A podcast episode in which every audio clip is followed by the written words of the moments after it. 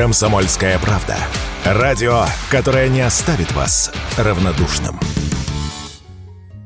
Старый Новый год, как народная традиция, появился в России вскоре после социалистической революции. В 1918 году новое правительство перевело страну с юлианского календаря на григорианский, по которому на тот момент жил уже практически весь мир. В народе это назвали «новым стилем». В соответствии с ним текущая дата шагнула на 12 дней вперед. Мера была достаточно прогрессивной, и большинство населения ее приняло. Но не православная церковь. Та по-прежнему по-прежнему отсчитывала даты праздников по старому юлианскому календарю. Согласно нему, Рождество Христово отмечают 25 декабря, так же, как протестанты и католики. Но в переводе на новый стиль прибавляем 12 дней. Эта дата приходится на 7 января, а Новый год, соответственно, на 13 января.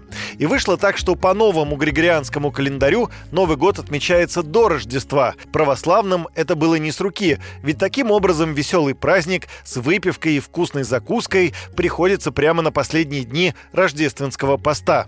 Таким образом, Новый год верующие стали отмечать также по старому стилю, когда пост завершен. В общем, арифметика простая. Неясно другое, каким образом эта традиция сумела сохраниться в советские годы, во времена воинствующего атеизма и безбожия. Удивляются даже историки, в том числе профессор православного Свято-Тихоновского гуманитарного университета Владислав Петрушко.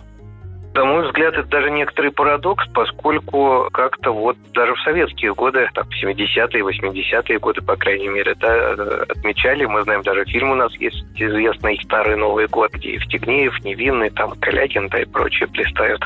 То есть это как-то вот традиция, которую, как ни странно, советское время не убила. Жителями нашей страны Старый Новый год празднуется не так масштабно, с гораздо меньшим размахом, чем непосредственно сам Новый год. Но почитатели у этого праздника есть, ведь именно им завершается череда новогодних гуляний, а многие именно после него убирают елку. Юрий Кораблев, Радио «Комсомольская правда».